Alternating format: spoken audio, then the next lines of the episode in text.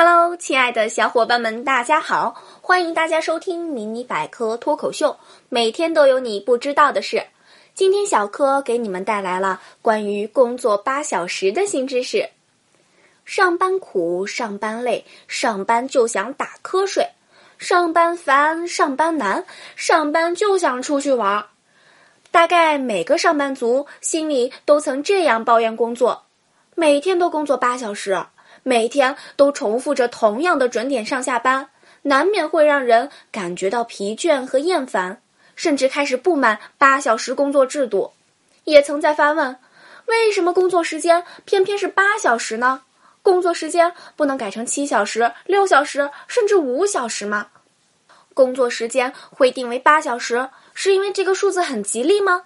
是因为在这个时间，上班族能最有效率的工作吗？并不全是。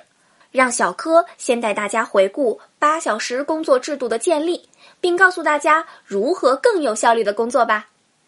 在十九世纪八十年代，正处于工业革命的狂潮，经济在飞快的发展中。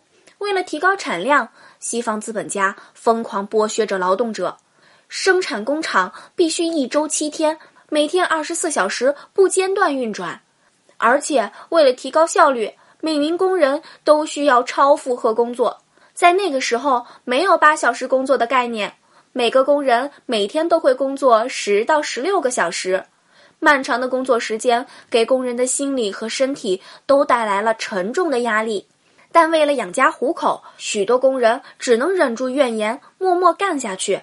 就在此时，一个名叫罗伯特·欧文的人勇敢地发起了一场工人运动。呼吁人们每天工作时间不应超过八小时。这场工人运动的口号是：八小时工作，八小时消遣，八小时睡觉，并以罢工来向政府要求改善劳动和生活条件，并要求缩短工时。美国国会迫于压力制定了八小时工作制的法律，但冷酷无情的资本家却没有遵守这则法律，依旧对工人们进行着剥削。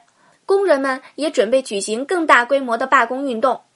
在一八八四年十月，美国和加拿大的八个国际性和全国性工人团体在美国芝加哥举行了一个集会，决定于一八八六年五月一日举行总罢工，迫使资本家实施八小时工作制。这场罢工运动声势浩大，但资本家和政府仍然不想轻易同意，于是他们制造了流血事件。但这也让反抗的声音更大。终于，在世界舆论等多方面影响下，美国政府宣布实施八小时工作制度。而为了纪念美国工人为争取八小时工作制的斗争，五月一日也被定为国际劳动节。八小时工作制度也被许多公司引进试行。让人大吃一惊的是，虽然工作时间变短，但生产力却变高。这似乎说明八小时的工作比长时间的工作更有效率，于是人们也都开始采用八小时工作制来工作。听到这里，大家也应该都了解了八小时工作制度的由来吧？八小时工作制来之不易，我们也应当好好珍惜。那么，如何提升工作效率呢？小柯推荐大家番茄工作法，即把每天的工作内容分成几块儿。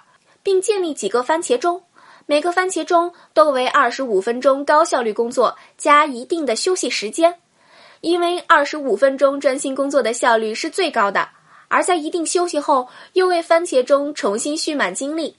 如果你总是提不起精力，不妨一试，用二十五分钟来高效的冲刺工作，然后留出五分钟来做散步或者轻娱乐的事情。这样的劳逸结合也会让工作变得更有趣。今天的节目先到这里啦，喜欢的小伙伴们点点订阅哈。想要 get 更多技能，微信、微博搜索“百科知识”，微信号“百科 ZS”，关注解锁新知识。我们下期见喽！